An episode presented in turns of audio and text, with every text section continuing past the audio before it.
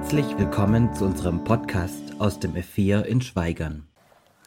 So, wenn ich so in eure Gesichter schaue, viele von euch waren die letzten drei Wochen auch da, denn wir sind heute bei Teil 4 unserer Predigtreihe, wenn die Welt untergeht, Noah. Manche aber auch nicht.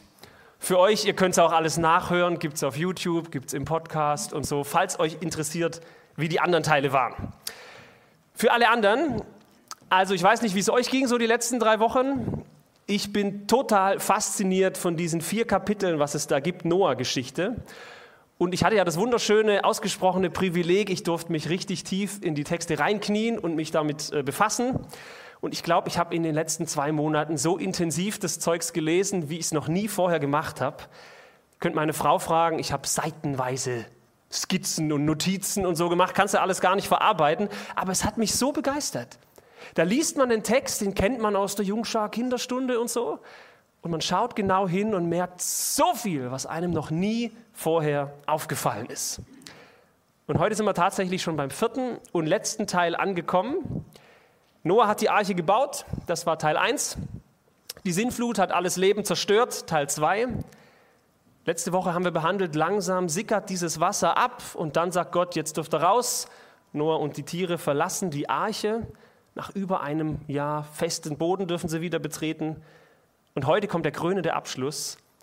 Gott ist so happy über dieses Opfer, was wir letztes Mal hatten, dieses Dankopfer vom Noah, dass er einen Bund mit Noah schließt. Deswegen der Bund mit Noah. Und das Spannende ist, dieses Kapitel ist von Anfang bis zum Ende Gott, der redet. Davor war immer so ein bisschen Erzähler, dann passierte das, nach so und so vielen Tagen das und immer wieder kam Gott rein. Und jetzt geht es komplett Gott, der seinen Bund vorstellt. Und bevor wir uns das gleich genau anschauen, einen kleinen Tipp für euch, auch gerne zum Nachlesen von solchen Texten. Es gibt so ein paar Tools. Wenn man die anwendet, so ein paar Tricks, fällt es einem viel, viel einfacher, komplexe Texte gescheiter zu erfassen. Denn das Problem ist, manchmal sind so Texte ja wirklich lang und wir haben jetzt jedes Mal ein ganzes Kapitel gehabt pro Predigteil. Da kann sein, du fängst vorne an mit Lesen und hinten hast du keine Ahnung mehr, was am Anfang stand. Einfach weil dein Kopf nicht mitmacht, war halt so viel Text. Und deswegen ist es super hilfreich, auch wenn es so logisch klingt, man nimmt längere Texte und überlegt sich, wie kann ich die kleiner machen. Ne? Also was sind da für sinnvolle, zusammenhängende Abschnitte drin? Dann kann ich einen nach dem anderen durcharbeiten und das Spannende ist, ganz oft sind Bibeltexte genau so schon angeordnet. Was sind die kleinsten in sich abgrenzbaren Einheiten? Und weil ich weiß, es klingt erstmal komplizierter, oh, jetzt muss ich da mit Buntstift hingehen und das alles einsortieren, habe ich gedacht, wir machen diese Predigt genauso. Ich äh, demonstriere euch heute, wie man das mit diesem Kapitel wunderschön machen kann. Denn nochmal, fast immer sind Texte schon so angeordnet. Ein äh, Erkennungsmerkmal kann zum Beispiel sein, dass es Wiederholungen gibt am Anfang und am Ende von solchen Texten. Und genau dieses Prinzip finden wir hier auch. 17 Verse, der Noah-Bund. Und wenn man die durchliest, stellt man fest, komisch, da wiederholt sich was. Das kommt ja schon wieder vor. Hey, diesen Satz kenne ich doch von irgendwoher. Und du merkst, dieser Text soll in drei separate Unterabschnitte untergliedert sein. Und jedes Mal heißt es in der Einleitung, gleich formuliert und Gott sprach. Und in jedem Abschnitt, der sich dann ergibt, ist der erste und der letzte Teil zumindest inhaltlich identisch. Das klang jetzt ein bisschen nach Schullehrerweisheit. Wir fangen einfach an und dann werdet ihr schon merken, was ich meine. Erster Abschnitt in 1. Mose Kapitel 9. Man könnte es inhaltlich beschreiben damit, wie Gott Noah segnet. Ich lese das mal vor. Und Gott, und und Gott segnete Noah und seine Söhne und er sprach zu ihnen, seid fruchtbar und vermehrt euch und füllt die Erde. Alle Tiere auf der Erde, alle Vögel im Himmel und alle Fische im Meer werden sich vor euch fürchten müssen, denn ich gebe sie in eure Hand. Alles, was sich regt und lebt, dürft ihr essen, genauso wie die Pflanzen, ich habe sie euch gegeben. Nur esst kein Fleisch, in dem noch Blut ist, denn im Blut ist das Leben. Spannend. Auch euer eigenes Blut darf nicht vergossen werden, denn wer einen Menschen ermordet, ob Mensch, ob Tier, von dem will ich sein Leben einfordern. Wer Menschenblut vergießt, dessen Blut soll durch Menschen vergossen werden. Denn nach dem Bilde Gottes ist der Mensch gemacht. Heftig, ne? Und dann also seid fruchtbar und vermehrt euch, wimmelt auf der Erde und vermehrt euch auf ihr. Ich habe es ja vorangekündigt. Ist euch aufgefallen? Am Anfang und am Schluss, ne, es geht los, klar, und Gott sprach steckt damit drin. Und dann ist das wie eine Klammer, die den Anfang und den Schluss irgendwie zusammenfasst, die das markiert. Das gehört zusammen. Am Anfang heißt es, seid fruchtbar und vermehrt euch. Und dann quasi als Abschluss in Vers 7 nochmal der identisch gleiche Satz. Seid fruchtbar und vermehrt euch. Man könnte auch noch die restlichen Satzteile mit dazu nehmen, die sind nur ein bisschen anders formuliert. Gott segnet Noah und seine Söhne und er verbindet diesen Segen damit, dass er ihnen mit diesem Text, der ganz schön herausfordernd ist, predigt man meistens nicht so drüber, fünf Anordnungen mit auf den Weg gibt. Erstens, dieser Auftrag, seid fruchtbar und mehret euch, bevölkert die Erde. Das ist so was wie ein zweiter Schöpfungssegen.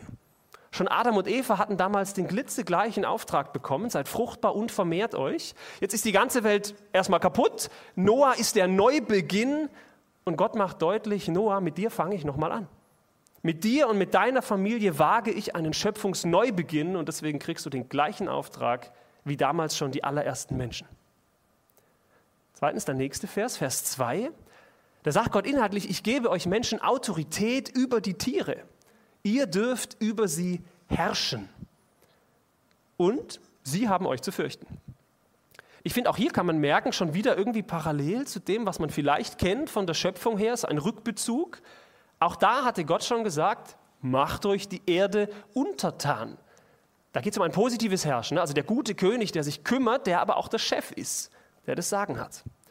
Und dieses Mal konkretisiert Gott das aber mit Vers 3. Er erwähnt explizit, dass der Mensch die Tiere nicht nur beherrschen, sondern ab jetzt auch essen darf. Und das ist was vollkommen Neues, gibt es davor nicht in der Bibel. Alles, was sich regt und lebt, dürft ihr essen. Also ich finde, das klingt zumindest mal so, als wäre das davor nicht der Fall gewesen, weil warum hätte Gott das sonst jetzt hier so sagen dürfen? Der Mensch muss ab jetzt, spätestens ab jetzt, kein Vegetarier mehr bleiben. Er darf sich ruhig an einem guten Stück Fleisch freuen. Dominik ist er da. da siehst du, schön, oder? Du darfst Fleisch essen. Hast du noch mal Glück gehabt. Und dann folgt dieses hochinteressante Verbot danach. Da haben ein paar so gestuckt, hm, hm, hm, okay. Gott sagt, esst kein Fleisch, in dem noch Blut ist, denn im Blut ist das Leben. Ganz abgespaced. Ich sage euch, es gibt dicke, fette Bücher, die beschäftigen sich mit dieser Frage, was ist hier genau gemeint? Was hat das mit uns heute zu tun? Gilt das noch? Gilt das nicht? Und so. Da kommt man auf alle möglichen verschiedenen Sachen. Und ich versuche es äh, kurz zu machen. Es gibt heute noch Christen, die sich ganz bewusst dazu entscheiden, wegen diesem Vers auch heute noch auf blutiges Fleisch zu verzichten. Es gibt andere, die deuten das ganz anders. Da geht es darum, man darf kein lebendes Tier mehr essen und so. Also ne, die sollen erst richtig tot sein. Man kann das unterschiedlich deuten. Äh, die Juden machen das natürlich bis heute so. Ne? Da muss ein Tier sauber geschächtet sein, also alles Blut rausgeflossen sein. Das, davor geht das nicht, muss koscher sein.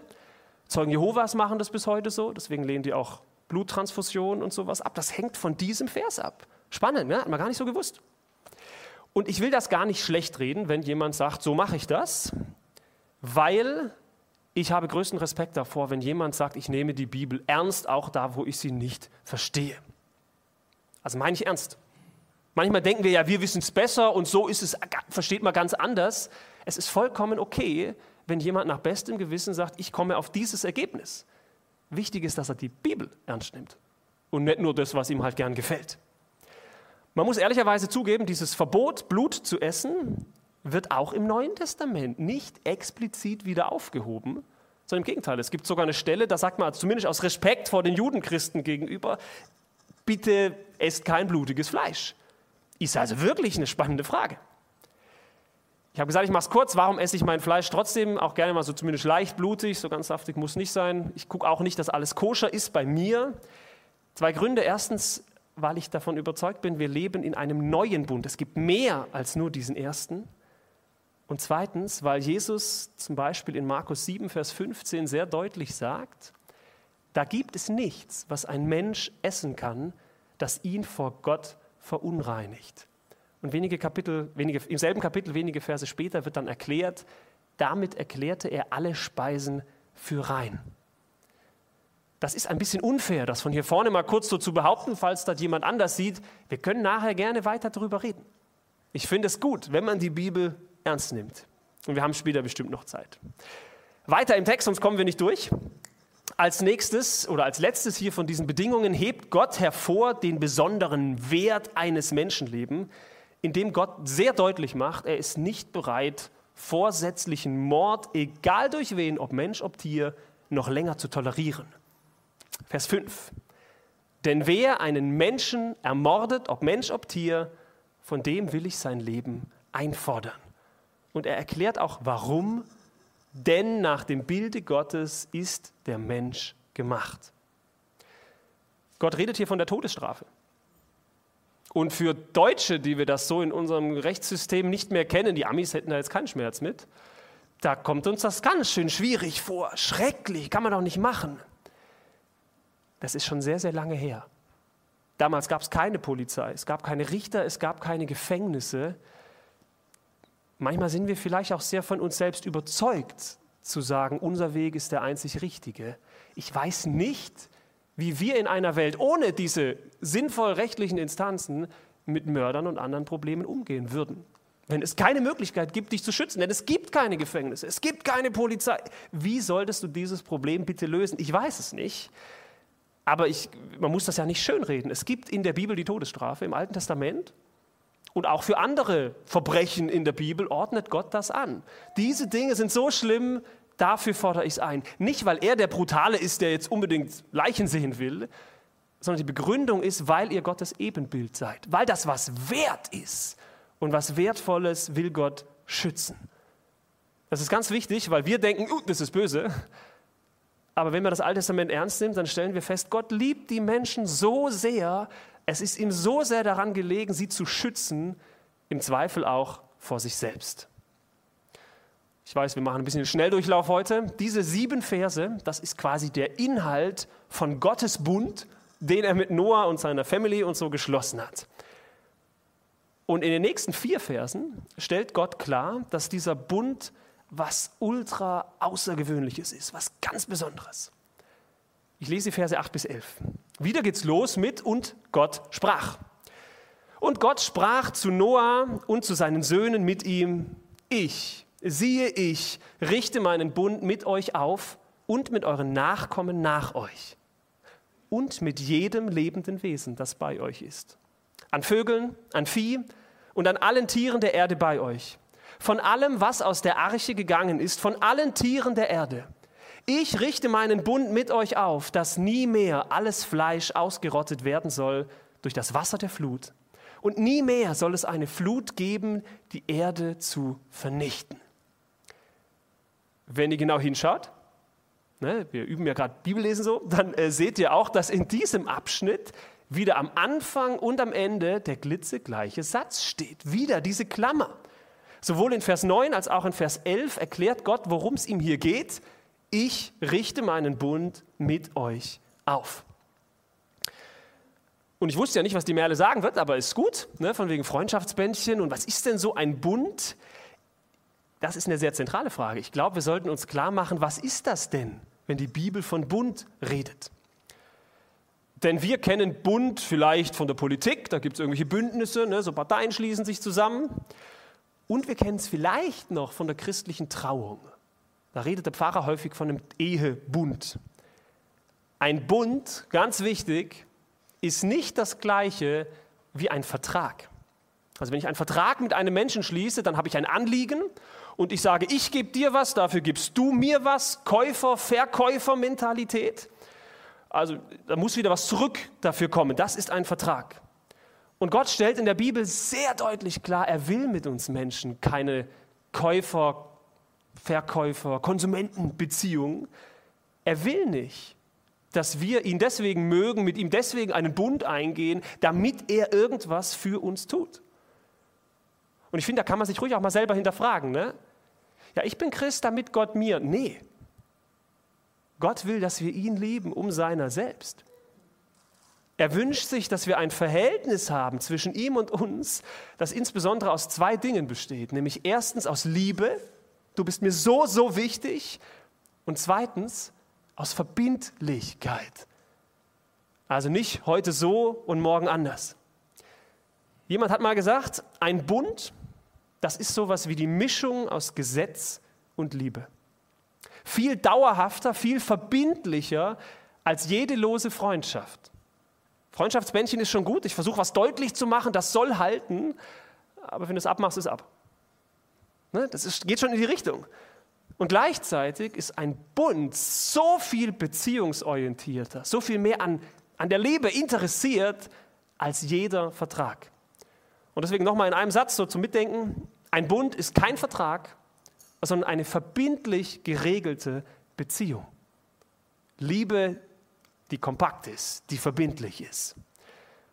Und das bedeutet, der große, allmächtige Gott fängt hier mit Noah was an. Er sagt, ich bin zwar so groß, ich kann die ganze Welt zerstören, ich kann die Sinnflut schicken, ich bin das größte und mächtigste Wesen, das diese Welt je gesehen hat, und ich möchte mit dir verbindlich mich binden an dich. Und in diesen vier Versen betont Gott, dass diese Beziehung von ihm ausgeht zuerst einmal. Vers 9, ist euch das aufgefallen? Ich, siehe, ich richte meinen Bund mit euch auf. Das ist das Schöne an so ähm, klassischeren Übersetzungen, die klingt zwar manchmal sperrig, aber da kommt so was durch, was im Original halt auch dasteht. Ich, siehe, ich. Ich bin's, nicht ihr.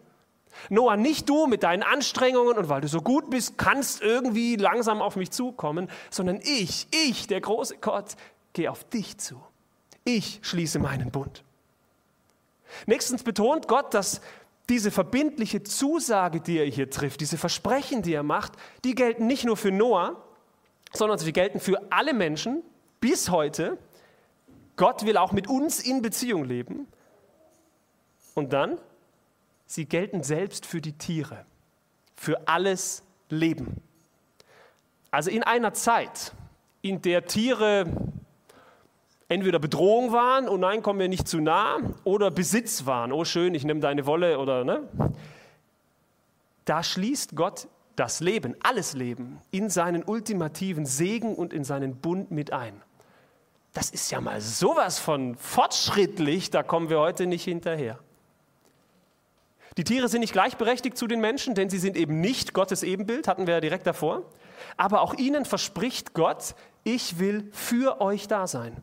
Und ich verspreche, dass es niemals wieder eine weltweite Sintflut geben wird, die alles Leben zerstört. All diese festen Zusagen von Gott machen diesen Bund zu was so Besonderem, denn der allmächtige Gott begrenzt sich selbst. Ich darf alles, ich kann alles, aber für euch verspreche ich, das mache ich nicht und das mache ich. Ne? Er bindet sich, er begrenzt sich und er stellt fest, für alle Zeiten, das heißt, das gilt heute auch noch, an diesem meinem Versprechen ist nicht zu rütteln. Ich halte mich daran. Und Gott geht sogar noch einen gewaltigen Schritt weiter, indem er, Teil 3 gleich, indem er seinen Bund durch ein unzerstörbares, ewiges Zeichen in die Wolken schreibt. Der Regenbogen als ein ewiges Zeichen. Und Gott sprach. Dies ist das Zeichen des Bundes, den ich stifte zwischen mir und euch und jedem lebenden Wesen, das bei euch ist, auf ewige Generationen hin. Meinen Bogen setze ich in die Wolken und er sei das Zeichen des Bundes zwischen mir und der Erde. Und es wird geschehen, wenn ich Wolken über die Erde aufwölke und der Bogen in den Wolken erscheint, dann werde ich an meinen Bund denken, der zwischen mir und euch und jedem lebenden Wesen besteht. Und nie mehr soll das Wasser zu einer Flut werden, alles Leben zu vernichten. Wenn der Bogen in den Wolken steht, werde ich ihn ansehen, um an den ewigen Bund zu denken zwischen Gott und jedem lebenden Wesen, das auf Erden ist. Und Gott sprach zu Noah, dies ist das Zeichen des Bundes, den ich aufgerichtet habe, zwischen mir und allem Leben, das auf Erden ist. Ich vermute, inzwischen fällt das den meisten von euch schon auf. Ne, also nicht für den Deutschaufsatz oder so, sondern es hilft so arg beim Bibellesen auf sowas zu achten.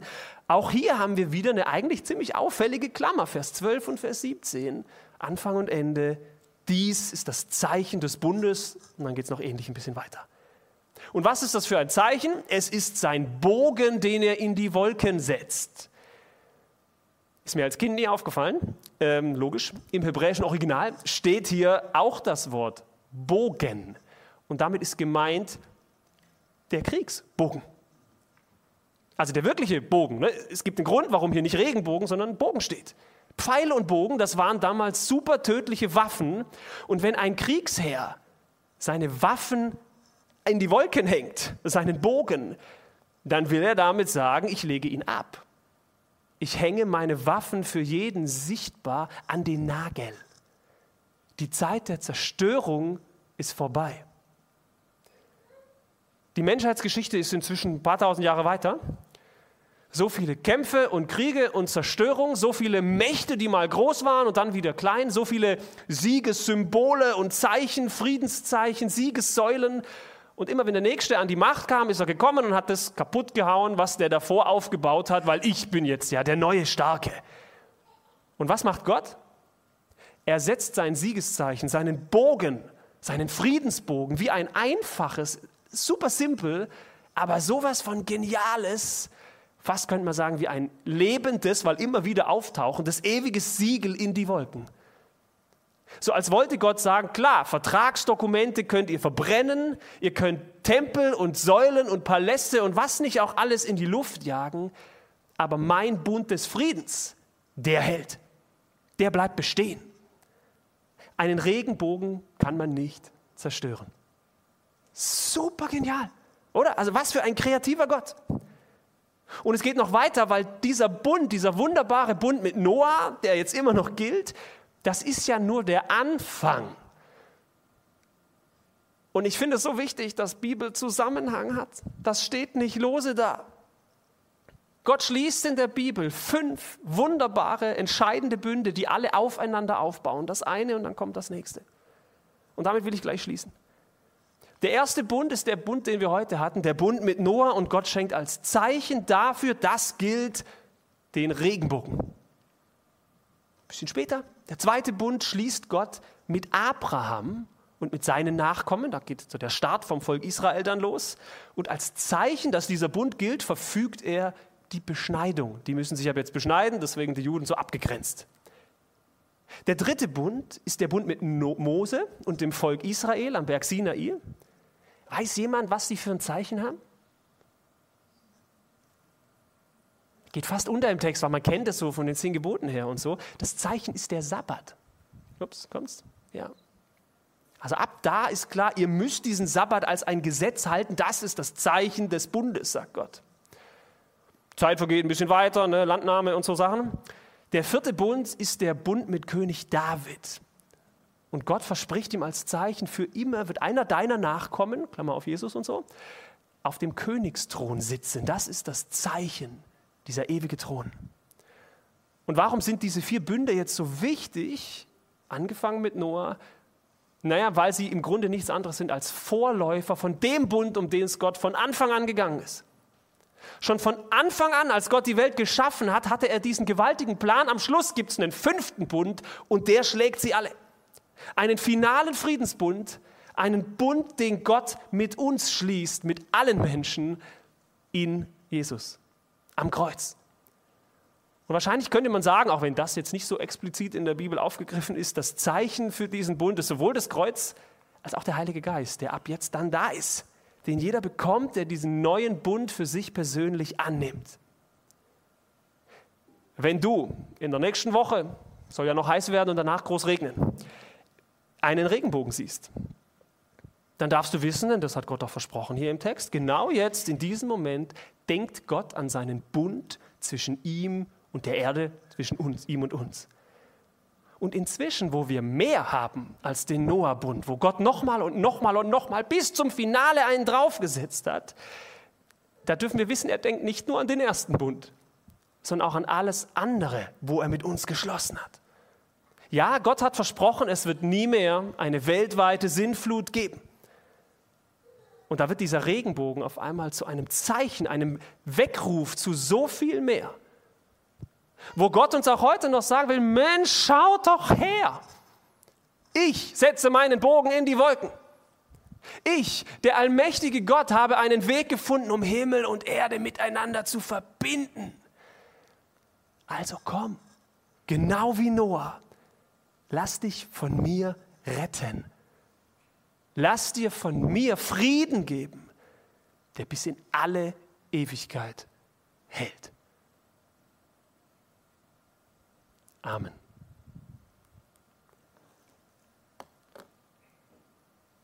Ich würde euch eine Minute Zeit geben zum Nachdenken. Dieser Bund gilt uns, gilt dir. Den kann man annehmen. Und danach schließe ich mit einem Gebet ab.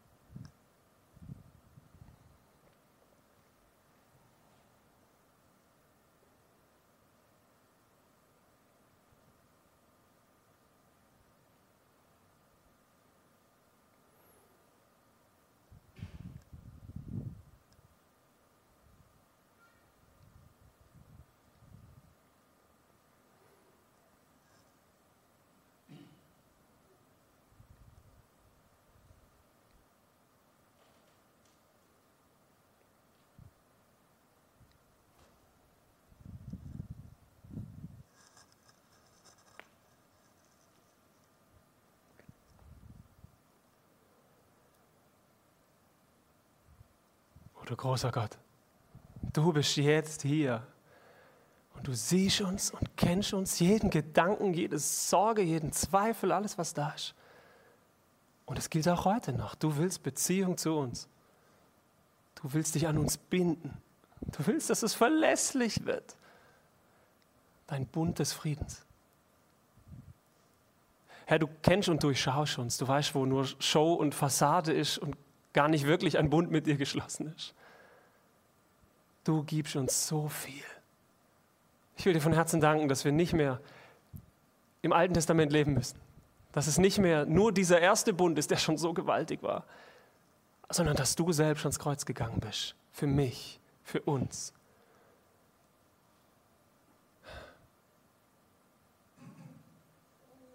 Herr, fang du mit uns neu an, so wie du mit Noah neu angefangen hast. Schenk du auch uns neues Leben. Neue Verheißung, neuer Frieden in dir. Danke, dass das möglich ist. Und so bitte ich dich, dass du mit deinem Geist uns heute wachrüttelst, die wir es nicht sehen wollen. Du Dank für dein Wort, für die Bibel, wo das so klar ist. Schenk du uns neue Liebe dafür, darin dich zu finden.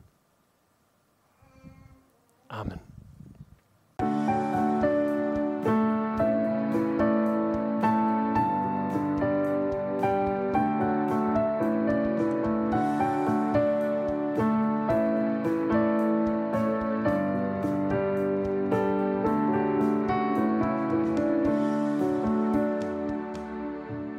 Schön, dass du dir die Folge bis zum Ende angehört hast. Sollten noch Fragen bestehen, Wünsche oder Kritik, können Sie uns gerne eine E-Mail schreiben an podcast.lgv-schweigern.de. Bis zum nächsten Mal.